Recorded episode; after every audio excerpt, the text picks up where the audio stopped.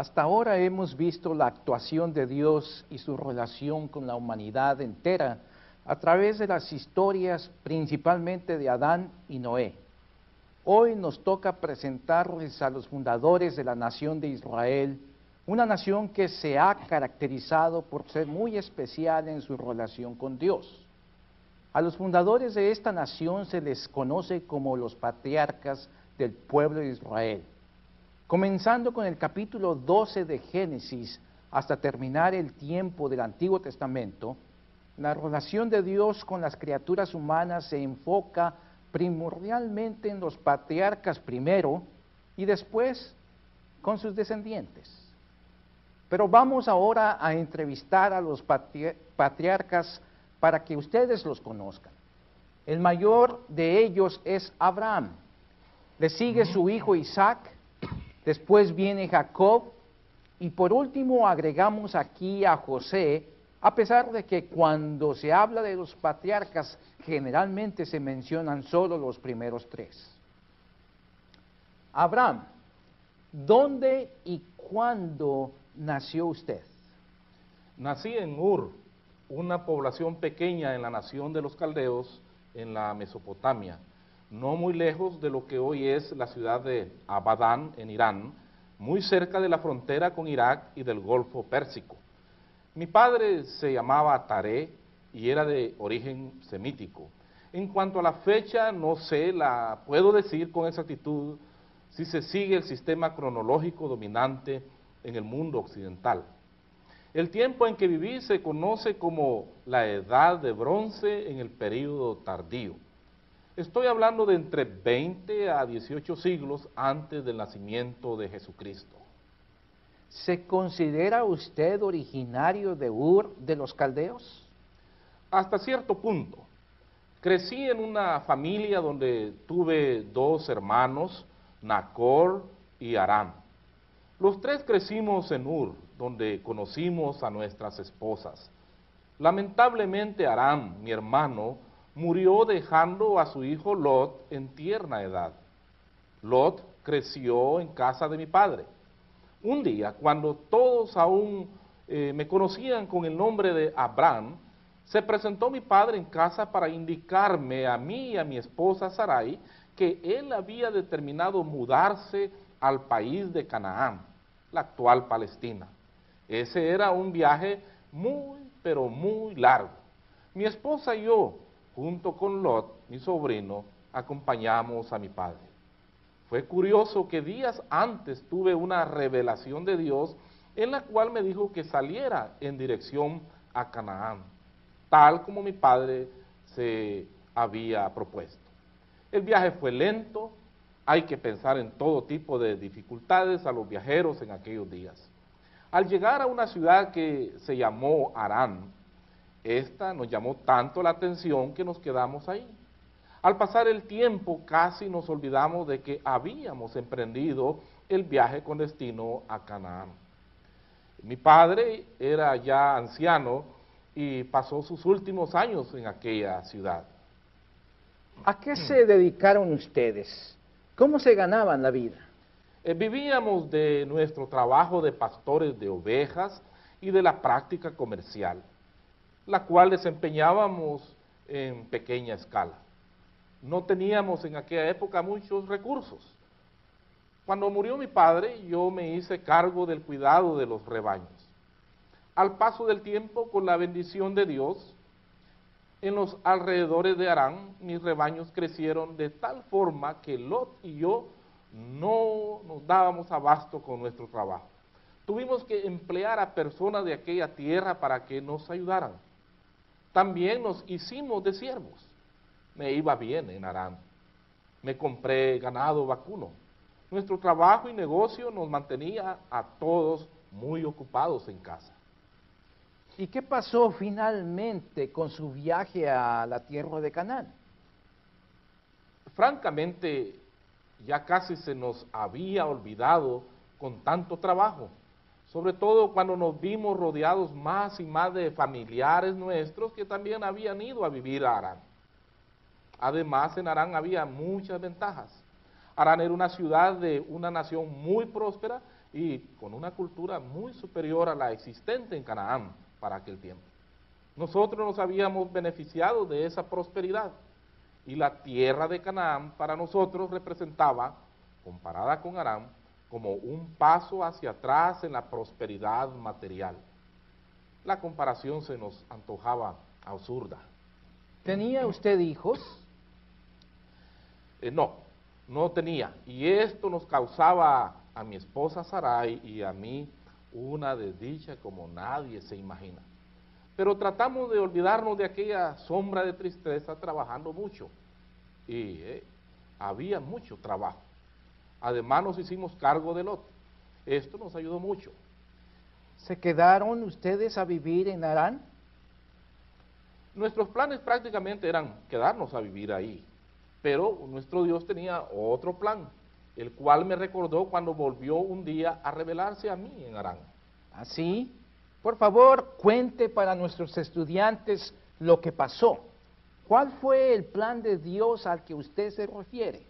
Bien, un día cuando yo tenía 75 años, estando muy concentrado en mi trabajo, Dios me recordó que debía abandonar a toda mi parentela.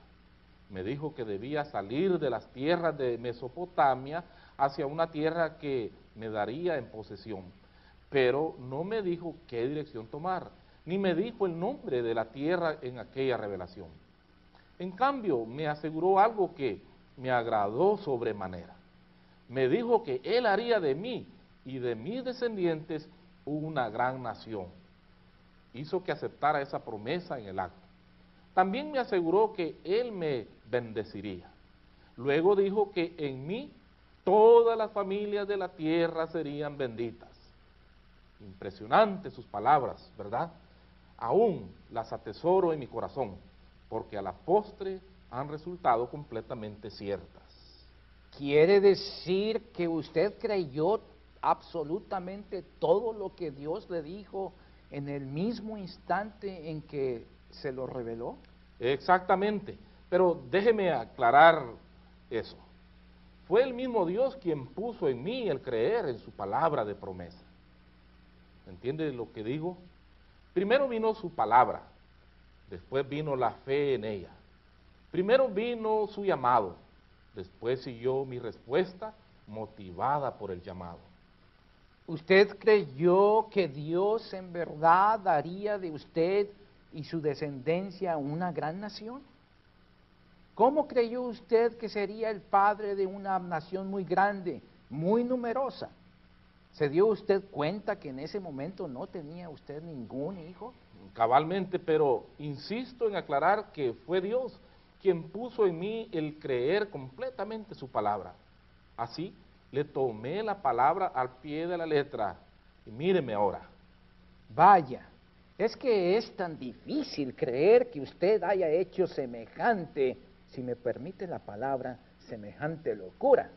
Entiendo lo que quiere decir, pero aquí estoy hablando de cosas divinas, de cosas espirituales que solamente se entienden en el plano espiritual. Cuéntenos, por favor, un poco de los dioses de aquella época y del Dios que se le reveló y le dio semejante promesa. Eh, la gente era muy religiosa en aquellos días. Con el paso del tiempo acusaban claros efectos del conocimiento natural de Dios, ese pensamiento que tiene todo pueblo tarde o temprano sobre la existencia de un ser supremo. Ese pensamiento la gente lo expresaba creando dioses, por ejemplo, en el afán de explicar algunos fenómenos físicos, naturales como la lluvia y los truenos, la gente ante la imposibilidad de controlar esos fenómenos físicos naturales llegaba a pensar que hay una fuerza especial que debe generarlos y que por lo tanto sí los puede controlar. A esa fuerza o criatura imaginada le atribuyeron ciertos dones y terminan sometiéndose a obedecer y adorar a esa otra fuerza por ser intuitivamente superior a los seres humanos. Así se crean los dioses. En Mesopotamia, Canaán y Egipto había muchos dioses. Aserat, Baal, Anat, Molech e Isis son algunos nombres de los más importantes. Mis parientes adoraron a algunos de esos dioses o a varios simultáneamente. La gente era politeísta.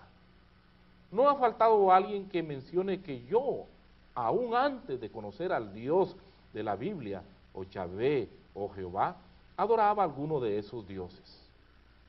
Pero lo que quiero dejar en claro es que al revelarse Yahvé a mí, me empecé a distinguir entre toda la gente como casi la única persona que era monoteísta, adorador de un solo Dios.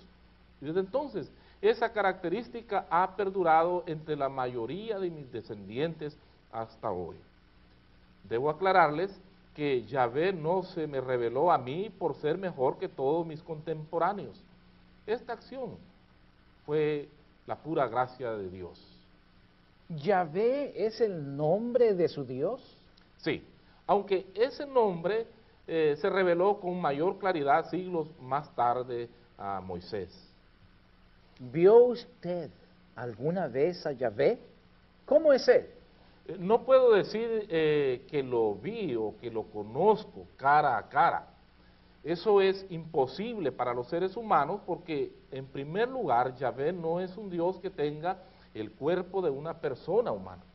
En base a mis tratos con Él, puedo decirle que Él es espíritu, es eterno y omnipotente, santo, lleno de amor, justo, bondadoso y lleno de gracia.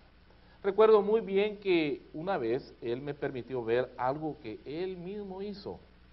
Una ocasión me pidió traerle unos animales para establecer un acuerdo o pacto solemne entre Él y yo. Los animales servirían para seguir con una vieja costumbre en la que por lo menos dos personas se prometían algo mutuamente.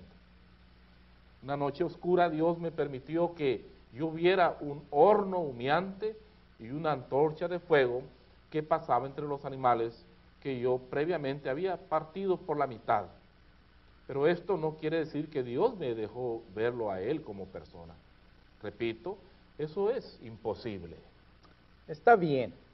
Ahora hablemos de lo que usted hizo después de que Dios le instruyó salir de Arán. ¿Qué dirección tomó? ¿Quién lo, le acompañó? Tuve que salir de Arán con todas mis posesiones, incluyendo a mi esposa y mi sobrino Lot. También viajaron los que eh, quisieron seguir trabajando conmigo. La dirección que tomé fue hacia el suroeste. En esa dirección se encontraba la tierra de Canaán. Nos tomó mucho tiempo llegar a Siquem, una ciudad de Canaán. Recuerde que yo avanzaba poco cada día a causa del cuidado que tenía que dar a todos mis animales. ¿Y qué hizo allí en Siquem? ¿Cuánto tiempo permaneció allí? Estando en Siquem, un día Dios me volvió a revelar una cosa. Esta vez me dijo que la tierra de Canaán donde desde luego vivían los cananeos, era la tierra que recibiría en heredad mi descendencia.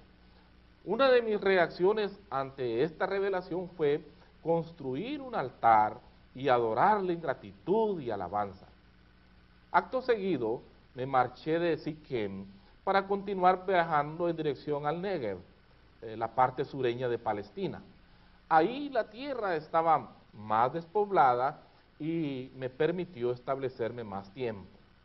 Todo iba bien, hasta que un día tuve que volver a empacar mis cosas debido a una gran hambre que se desató en toda aquella región. Esta vez me dirigí a la famosa tierra de Egipto, que para entonces ya disfrutaba de una cultura sobresaliente. ¿Cuánto tiempo estuvo en Egipto? ¿Le recibieron bien allí? Eh, no estuve mucho tiempo debido a una estrategia que usé con mi esposa Sarai. Eh, tengo que admitir que no me fue del todo bien. El rey de Egipto, o como lo llaman los egipcios, el faraón, aunque me trató bien, me solicitó que saliera de Egipto a causa de grandes plagas que se presentaron en perjuicio de los egipcios. Yo pasé serias dificultades para alimentar a mis muchos animales que para entonces representaban una considerable riqueza para mí. Pero Dios era mi gran protector y no tuve ninguna pérdida durante ese tiempo difícil y de hambruna. Supongo que regresó a Canaán porque esa era la ruta que todo viajero tomaba. Exacto, regresé con todo lo mío al sur de Canaán, un poco al norte de Negev, para ser exacto, lugar en donde yo había estado. Eh, no pasó mucho tiempo cuando mi sobrino Lot y yo acordamos separarnos uno del otro a causa de las dificultades de mantenernos viviendo en armonía en la misma región con nuestras respectivas posesiones, las cuales para entonces eran verdaderamente significativas. Pero ahora cuente más de su relación con Dios. ¿Cómo se mantuvo esa relación? Eh, quizás lo más significativo de nuestra relación fue la repetida revelación que Dios me hizo de que Sarai y yo tendríamos un hijo. Pero yo buscaba señales más concretas de las repetidas promesas de Dios en este sentido. A la luz de la realidad me daba cuenta que esto tomaba tintes irracionales. Hay que recordar que Sarai y yo empezábamos a entrar en el ocaso de nuestras vidas. Yo tenía 99 años y pensaba que Elías, un servidor fiel, era quien se perfilaba a ser el heredero de todos mis bienes. Y me atreví a decírselo a Dios. Como respuesta, Dios me aseguró que Elías, no obstante que apuntaba a ser mi heredero, no lo sería. Mi heredero, me dijo, sería mi propio hijo legítimo. Después de su promesa me hizo mirar al cielo y me desafió a contar las estrellas en una noche despejada. Ante mi obvia imposibilidad de contar todas las estrellas, me aseguró que así sería mi descendencia. Pero me habló con tanta seguridad que no dejó una ligera duda en mí. Le tomé su palabra de nuevo tal y como me la reveló. Otra vez él me había convencido con su sola palabra. Entonces cambió nuestros nombres. A mí me llamó Abraham y a mi esposa Sara, y me ordenó que todos los varones de mi descendencia fueran circuncidados como señal del pacto. ¿Y usted creyó todo lo que Dios le prometió? ¿No le, ¿No le dio Dios una señal más firme? Sí, la parte a la cual Él se comprometió en nuestro acuerdo o pacto fue dar protección y bendición a mi descendencia en la tierra de Canaán en los siglos venideros. ¿Y a usted no le pareció injusto eso? No, en absoluto.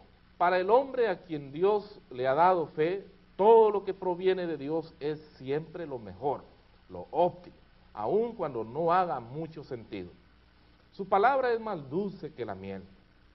Someterse a sus designios es siempre más sabio que seguir los designios humanos.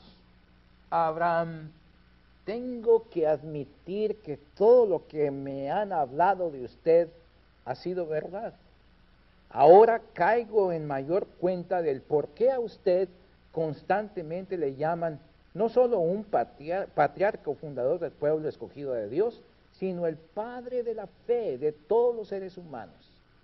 Ahora comprendo que su fe iba más allá de aquello que no se veía en el horizonte y apuntaba a algo totalmente seguro, aunque remoto en el tiempo.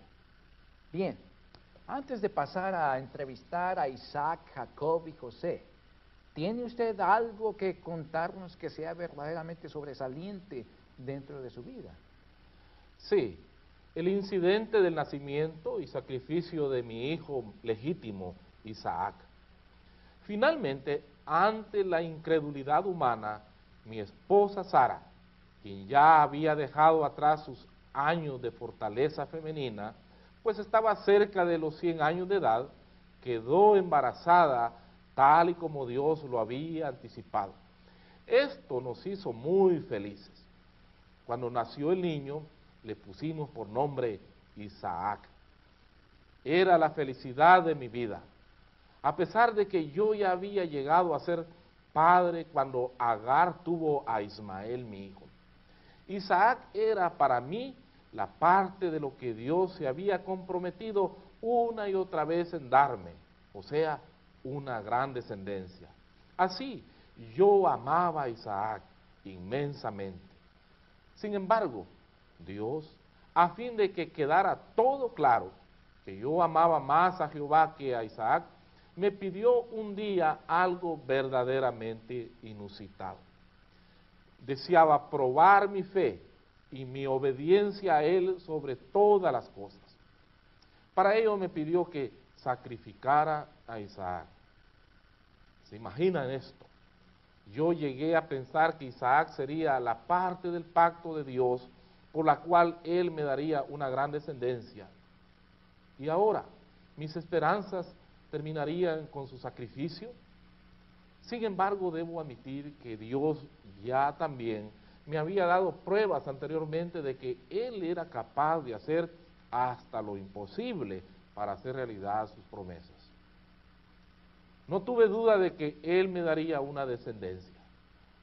Así, a pesar de que amaba mucho a mi hijo, amaba mucho más a mi Dios. Como resultado me propuse ser obediente a la orden de Dios para sacrificar a mi hijo Isaac. Hice todos los preparativos sin decirle a nadie mi plan de sacrificar a Isaac. Finalmente llegó el momento de sacrificar. Lo até firmemente y ante la ingenuidad de Isaac lo coloqué sobre el altar que momentos antes había preparado me dispuse a sacrificarlo teniendo en mente mi amor fervoroso y mi confianza en mi Dios. Cuando tomé el puñal e inicié el movimiento final de la puñalada mortal a Isaac, Dios mandó a su ángel, quien me distrajo en el último momento y me ordenó que no sacrificara a Isaac. Me hizo saber que Dios había visto en mi acción que en verdad mi confianza en Él era legítima. Entonces vi a un carnero atorado por sus cuernos y procedí a tomarlo para sacrificarlo a Dios en lugar de mi hijo. Así pasé la prueba de la obediencia y amor por Dios.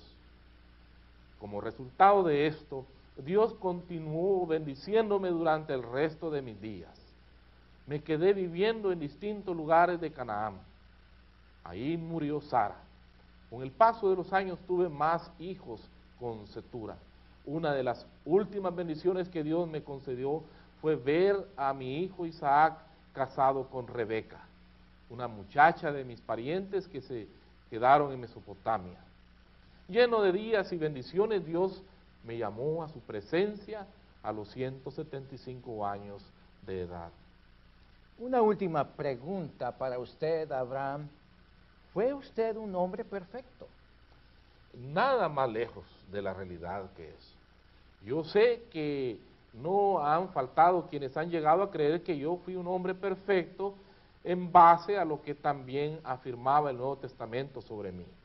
Debo aclarar que mis actos humanos no estuvieron exentos de pecado.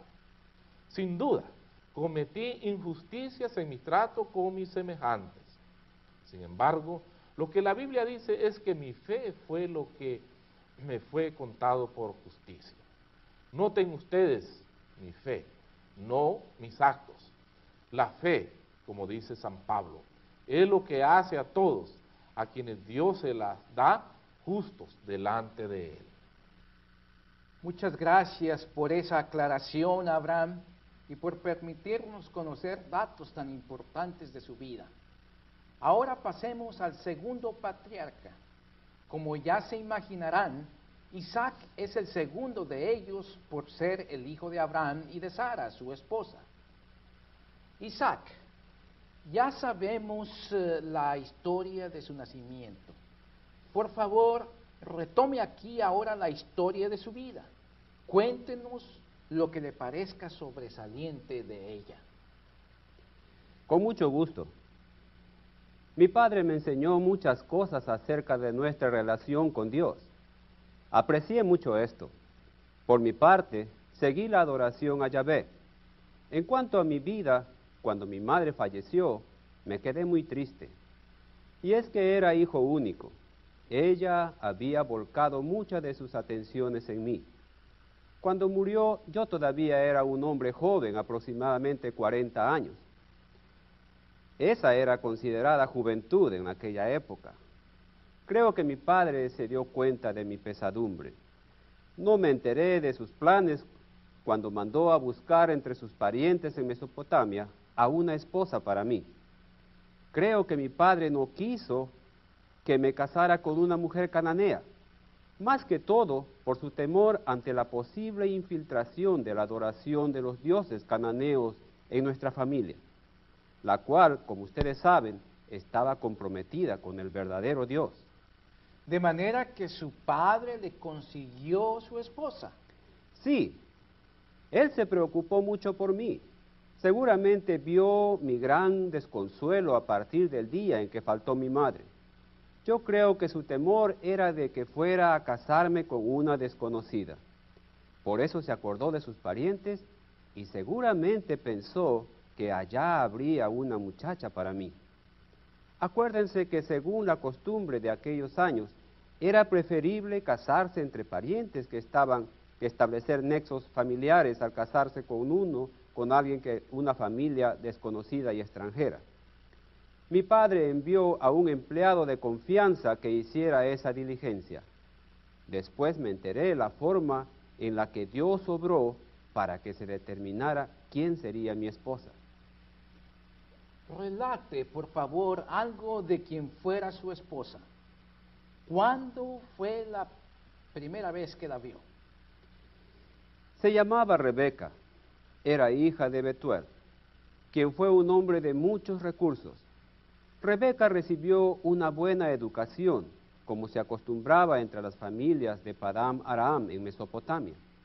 Ella recibió de su padre algunas siervas que trajo consigo. Sobresalió por su hospitalidad. Labán fue su hermano. Betuel y Labán se portaron muy bien con el enviado de mi padre. Mi primer encuentro fue inesperado para ambos. Ella se aproximaba en la caravana del siervo que mi padre al lugar de mi residencia en Negev. Ese día yo me encontraba meditando en las horas de la tarde en los linderos de mi propiedad, cuando de pronto observé a la distancia una caravana de camellos. Ni me imaginaba quién era. Creo que ella sí supo a la distancia quién era yo. A la distancia reconocí al siervo de mi padre. Sin temor me aproximé a la caravana. El siervo me sorprendió con la noticia de que ahí venía la esposa que Dios tenía destinada para mí. Yo la recibí y desde aquel día me consolé en recuperar la falta de mi madre. ¿Y tuvieron hijos enseguida? No, a pesar de que nos amamos mucho, no tuvimos hijos inmediatamente. No pasaron muchos años antes de que nos diéramos cuenta que Rebeca no podía tener hijos. Yo albergaba la promesa de Dios a mi padre de tener una gran descendencia, pero Rebeca no tuvo hijos en los primeros años de nuestro matrimonio. Sin embargo, elevé oraciones a Dios para que nos concediera un hijo. La respuesta de Dios fue formidable. Rebeca quedó finalmente embarazada. Su embarazo fue normal. Al principio no nos imaginábamos lo que estaba pasando en su vientre. Un día Rebeca se percató que en su vientre se gestaban dos criaturas. Y se percató de ello porque sintió que las criaturas, al crecer dentro de ella, forcejeaban entre sí al punto de que tuvo miedo por su propia vida. Yo le había enseñado a Rebeca acerca de nuestro Dios. Un día le pidió en oración que la cuidara a ella y a sus criaturas que todavía estaban terminando de gestarse en su vientre. Yahvé le reveló entonces algo que ella nunca se hubiera imaginado. Le dijo que nuestros hijos serían los fundadores de dos naciones, y que el menor terminaría siendo más poderoso que el mayor. Cuando se dio el parto, el mayor fue Esaú y el menor fue Jacob. Desde luego, esto fue significativo en el plan de Dios. ¿Y qué fue de su vida después? ¿Fue fácil?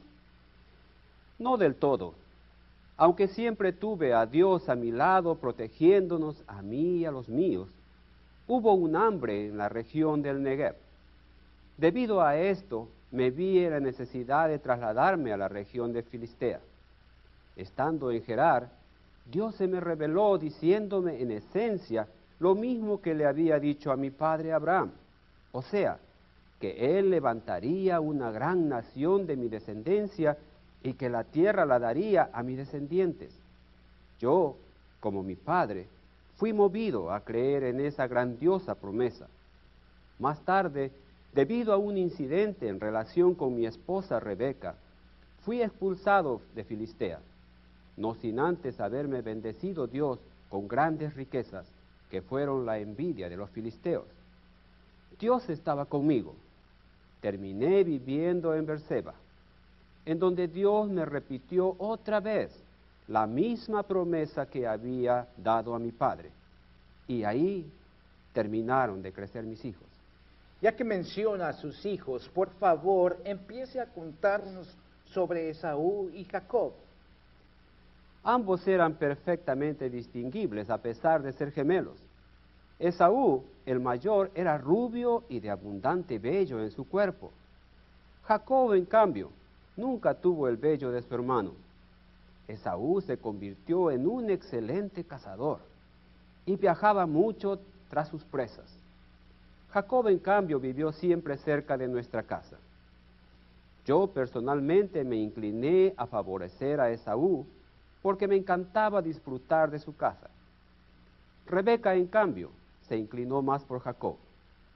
Un día me enteré que Jacob había tomado ventaja de su hermano, quien por cierto descuidadamente ofreció su derecho de primogenitura a Jacob. Yo no presté mucha atención a eso, pero posteriormente este evento fue crucial en la vida de ambos. Después Esaú se casó con mujeres cananitas, quienes solo nos trajeron amarguras a Rebeca y a mí. ¿A qué consecuencias se refiere sobre el incidente cuando Esaú se dio su progenitura? Me refiero al momento en el cual tuve que hacer mi decisión de dar la bendición de Dios entre mis hijos. Como ya dije, yo prefería a Esaú como el mayor, quien legítimamente, además, tenía derecho a recibir mi herencia y bendición.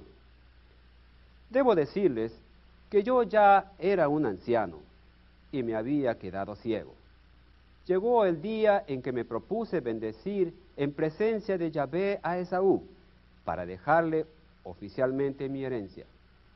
Pensé que para festejar esto debería disfrutar una vez más uno de los platillos suculentos que Esaú sabía preparar con el producto de su casa. Así le hice saber mi plan a Esaú quien después de haberme oído salió presto a cazar para complacerme. Sin embargo, no me di cuenta que Rebeca se enteró de mi plan. Para cuando Esaú salió, ella llamó a Jacob y lo preparó para que yo lo confundiera con Esaú. Su estrategia era que Jacob recibiera la bendición mía en lugar de, Esaú. El plan de Rebeca funcionó a la perfección y Jacob terminó recibiendo mi bendición. ¿Qué hizo Esaú cuando se enteró de todo esto? Naturalmente que se enfureció, pero ya la bendición había sido pronunciada sobre Jacob. Ante la insistencia de Esaú, le impartí una segunda bendición, pero ésta careció de los elementos positivos de la que oyó Jacob. Esaú, no conforme con esa bendición, planeó asesinar a su hermano Jacob. Pero Rebeca volvió a enterarse del plan y alertó a Jacob. Ella le pidió que huyera de Berseba y se refugiara en la tierra de su padre y hermano, donde ella había nacido y crecido, y de paso que tomara una esposa de aquella parentela. Esta última idea me gustó, y un día despedí a Jacob con bendiciones. No lo volvería a ver sino hasta pasados muchos años. Nos damos cuenta que en, en el relato bíblico, a partir del capítulo 28 del Génesis, se concentra en Jacob, a quien usted despidió con su bendición. Así es. Y se llevó mi bendición, que era en realidad la bendición de Dios. Bien, pasemos ahora a entrevistar a Jacob para conocerlo más de cerca. Recuerden que con Jacob entramos a hablar del tercer patriarca. ¿No es así, Jacob? Sí, así es. Aunque hay algunos que se me consideran el verdadero fundador del pueblo escogido de Dios, el pueblo de Israel, debido a que Dios mismo me hizo llamarme Israel. Ya llegaremos a ese momento más adelante. Ahora nos interesa retomar el hilo de lo que te pasó una vez que saliste de Berseba, de la casa de tus padres. Sí, eso fue duro para mí, pues nunca me había alejado de la casa de ellos. Ey, pero con la bendición de Dios que había recibido por conducto de mi padre, estaba convencido de que Dios me acompañaba. Isaac, mi padre, me había enseñado a adorar a Yahvé tal y como a su vez él había sido enseñado por mi abuelo Abraham. No tardé en practicar una adoración especial a mi Dios. Relata acerca de esto a nuestros estudiantes si no te es mucha molestia. En mi fuga llegué a un lugar llamado Luz. Esa noche caí rendido de cansancio. Lo único que recuerdo es que alcancé a tomar una piedra para que me sirviera de cabecera. Esa noche en mi sueño Dios se reveló a mí prometiéndome, después supe, las mismas promesas que le había dado a mi abuelo y a mi padre. Cuando me desperté de mi sueño, no tardé en percatarme que Yahvé mismo había estado en ese lugar. Eso me llenó de mucho temor. Tomé la misma piedra que me había servido de cabecera, la alcé y procedí a derramar aceite sobre ella. La volví a depositar sobre el suelo y llamé a aquel lugar Betel. Después procedí a hacer votos de promesa frente a Dios. Fue una experiencia solemne. Ya lo creo. Pero continuemos. ¿Qué te pasó después? Bueno, llegué a mi destino, a la tierra y parentela de mi madre. Labán, mi tío, quien ya tenía su propia familia, me recibió muy bien. Yo empecé a ayudarle a él y a sus hijos e hijas. Él tenía dos hijas, Raquel y Lea, que también ayudaban en el cuidado de sus ovejas. Ellos seguían el mismo oficio de mis padres. A la vuelta de un mes, Labán me preguntó que por qué no me quedaba a trabajar para él y me ofreció que le estableciera un salario por mis servicios. Yo me atreví a recibir como pago a su hija Raquel, de la que ya me había enamorado. Labán acordó con beneplácito, con beneplácito debo decir, que su hija se casara conmigo y me pidió que trabajara para él durante siete años y que cuando los completara recibiría como pago a Raquel como esposa. Así lo hice. Aquellos años se me hicieron pocos. Cuando yo el día de mi boda, por la noche, recibí de Labán, sin darme cuenta, a Lea, la mayor de las hijas. Caí en cuenta de eso a la mañana siguiente. Cuando fui a Labán, me contestó que si quería a su hija Raquel, debería trabajar para él otros siete años como pago por ella. Yo acepté porque la amaba. Así fue que me casé con las dos hijas de Labán, pero el amor era para Raquel. Jacob, tú eres famoso por tus muchos hijos. ¿Cuántos tuviste? Bueno, estando en la tierra de Mesopotamia, tuve muchos hijos, porque además de, mis dos esposas, ellas me dieron a sus siervas para que tuviera hijos con ellas. Hagamos la cuenta. De Lea tuve primero cuatro, luego dos más y luego una hija. De la sierva de Raquel, que se llamaba Bila, tuve dos. Luego de Silpa, la sierva de Lea, tuve otros dos. Raquel, después de muchos años de esterilidad, me dio a José.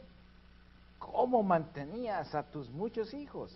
Yo trabajaba para Labán. El trabajo se incrementaba cada año. Dios había bendecido a Labán por causa mía. Y esto Labán lo reconoció. Al nacer José, mi hijo con Raquel, tuve la idea de volver a la tierra de mis padres. Así se lo comuniqué a Labán y aceptó una oferta mía que no pudo pasar por alto. Yo por mi parte empecé a recibir riquezas de Dios al hacerme de mi propio rebaño poco a poco, hasta que se convirtió en una verdadera riqueza que rivalizaba a la del propio Labán. Sus familiares y el mismo Labán empezaron a expresar celos ante la riqueza que yo había acumulado. ¿Quieres decir que el ambiente se volvió tenso? Bastante tenso, pero Yahvé vino a mi rescate. Un día Yahvé se di, me dijo en revelación que me volviera a la tierra de mis padres, que Él estaría conmigo. ¿Y tú lo obedeciste pronto? Sí, no tardé en emprender el viaje de regreso a mi tierra sin decirle una palabra a Labán a fin de evitar un altercado mayor. Viajando con toda tu familia y con todas tus posesiones que eran considerables, ¿no tuviste miedo que te asaltaran en el camino? En verdad no, porque estaba convencido que Dios me protegía en todo momento. Había prometido quien me dijo que me volviera y que Él me protegería siempre. Yo simplemente tomé su palabra al pie de la letra. Así que los ladrones no me preocupaban en el viaje. Más bien lo que me preocupaba era la reacción que tendría mi hermano Esaú, de quien había huido. Y finalmente se volvieron a ver. ¿Cuál fue su reacción al verte? Yo previamente me había encomendado a Dios. Finalmente, después de hacer muchos preparativos, la noche previa a ver a mi hermano, tuve un encuentro violento con un hombre que no identifiqué. Durante toda la noche luchamos aquel hombre y yo. Llegó un momento en que intuí que aquel hombre era muy especial, aunque no podía precisar su identidad. Cuando despuntaba la luz del día, aquel hombre me lastimó seriamente, pero aún así no permití que escapara de mis manos a pesar de que me pidió que lo soltara. No accedí a soltarlo hasta que me bendijera. ¿No es este el incidente aquel donde recibiste el cambio de nombre? Sí. Antes de bendecirme, el hombre me preguntó por mi nombre. Yo se lo dije. Entonces me dio el nuevo nombre de Israel. Acto seguido, quise saber el nombre de aquel hombre y se lo pregunté, pero a cambio solo recibí su bendición. Después nuestra lucha acabó. Ya a plena luz del día me percaté con quién había luchado. A consecuencia de esto, llamé Peniel a aquel lugar. ¿Y después qué pasó? ¿Pudiste caminar bien? No, caminaba así, pero lo hacía cojeando dolorosamente del lugar donde había sido golpeado. En eso, en el horizonte, vi lo que me pareció una gran cantidad de guerreros entonces me acordé que me habían alertado que Esaú venía a encontrarme. Pensé lo peor para mi familia, no tanto para mí. Y comencé a dar las instrucciones a gritos a mis esposas, siervos e hijos. Les mandé que se colocaran en cierto lugar. Llegó el momento del reencuentro con Esaú. ¿Qué pasó en ese reencuentro? Una bendición especial de Dios sin duda había trabajado en el corazón de Saúl para que olvidara todo enojo en mi contra. Los dos nos abrazamos y lloramos. Fue un reencuentro feliz. Y después, ¿a dónde llegaste? ¿Dónde te instalaste? En Sucot, muy cerca de donde había crecido. Ahí Dios me bendijo mucho. Después recibí instrucciones de ir a Betel y ahí edifiqué un altar en honor a Dios. Llevé a toda mi casa. Había mucho que agradecerle a mi Dios y protector. En el camino de regreso, Raquel me dio a mi último hijo, Benjamín, pero no sobrevivió el parto. Así completé doce hijos varones. Poco después mi padre, Isaac, falleció a los 180 años de edad. Mi hermano Esaú y yo asistimos a su funeral y le, le dimos sepultura. Después me establecí en la tierra de mi padre. Ahí crecieron mis hijos y cuidaron de la riqueza que Dios me había dado. Aquí ahora entramos a ver la línea patriarcal que siguió, no con los hijos mayores de Jacob, sino con José, el primogénito de Raquel. Vamos a pedir a José a que pase frente a nuestras cámaras para entrevistarlo. Para mí es un honor hablarles de las grandes cosas que Dios hizo en mi vida. De esto precisamente queremos saber. Cuéntanos cómo podemos trazar la línea de bendición de Dios a los patriarcas contigo.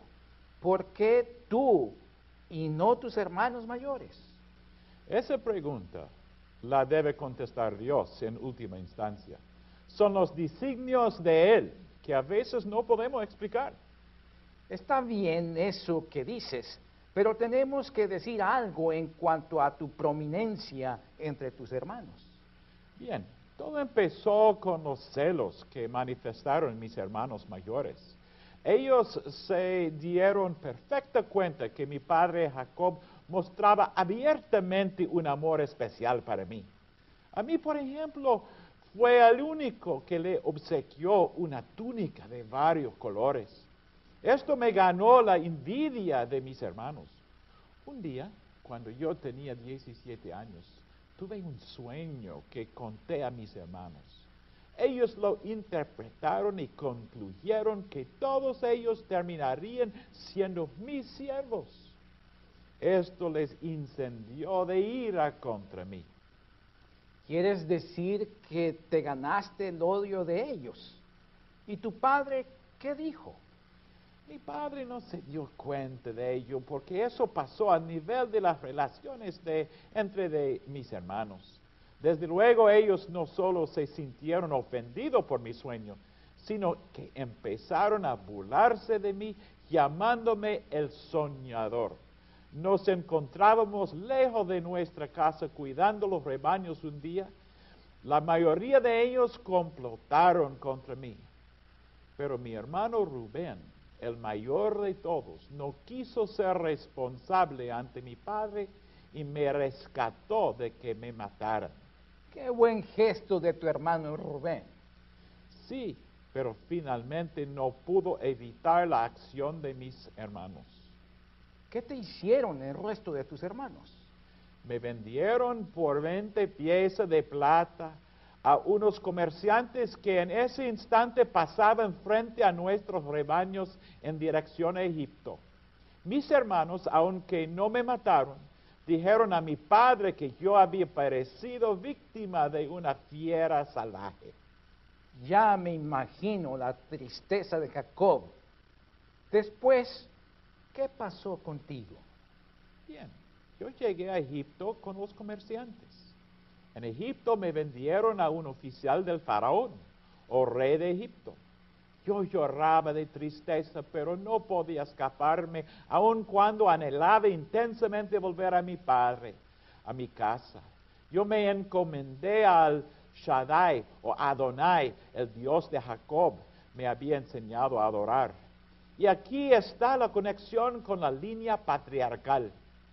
¿Se acuerdan de las repetidas promesas de Dios de levantar una gran nación de mis antepasados? Bueno, Dios ejecutó, ejecutaría a su plan por medio de mí. ¿Cómo fue eso? Es una larga historia que trataré de resumir. En la casa del oficial que me había comprado hubo un incidente que terminó con mi encarcelación. Dios siempre estuvo conmigo protegiéndome en medio de mis adversidades. En la cárcel conocí a un par de hombres que habían trabajado en el palacio del faraón. Me hice amigo de ellos cuando les interpreté por un par de sueños.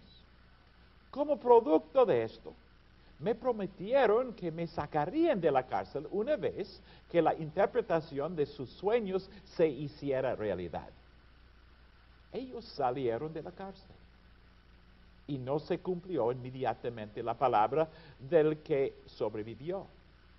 ¿Quieres decir que fueron muy malagradecidos? Hasta cierto punto, pero un día, pasados dos años, se presentaron ante mi celda unos mensajeros del faraón. Me sacaron con prontitud de la cárcel y hicieron los preparativos necesarios para que me presentara. Dijeron ante el faraón, sin mayores preámbulos, se me llevaron ante faraón y me pidió que interpretara un sueño que hacía días lo en acongojaba inmensamente. Dios me dio la interpretación correcta del sueño y se la hice saber a Faraón. El Faraón quedó tan agradecido que inmediatamente me hizo hacer todos los preparativos para hacer frente a una hambruna que se avecinaba pasados siete años de abundancia. Me hice cargo de todo y con la bendición de Dios pudimos capear el temporal de la hambruna. Muy bien, pero ¿qué pasó con tu conexión a tu familia?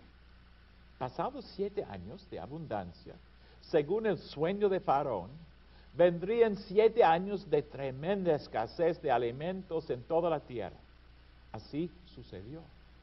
Mi trabajo, que resultó en bendición para muchos, fue preparar suficientes alimentos en los años de abundancia para que no hicieran falta cuando pasaron los siete años de escasez.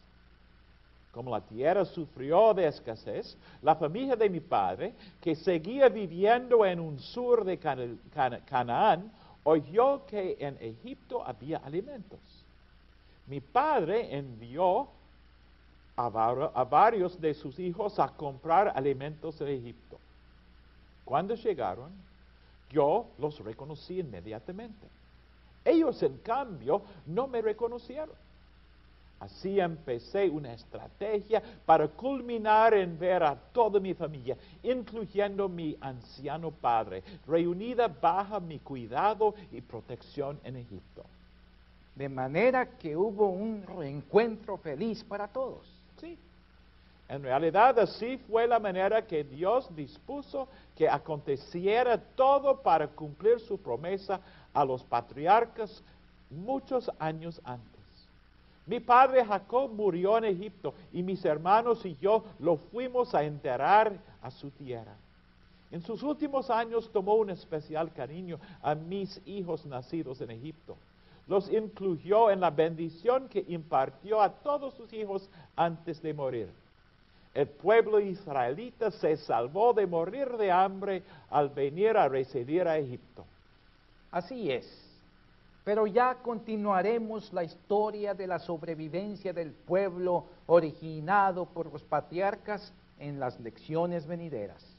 Por hoy creo que hemos aprendido muchos de los patriarcas del Antiguo Testamento. Hasta la próxima.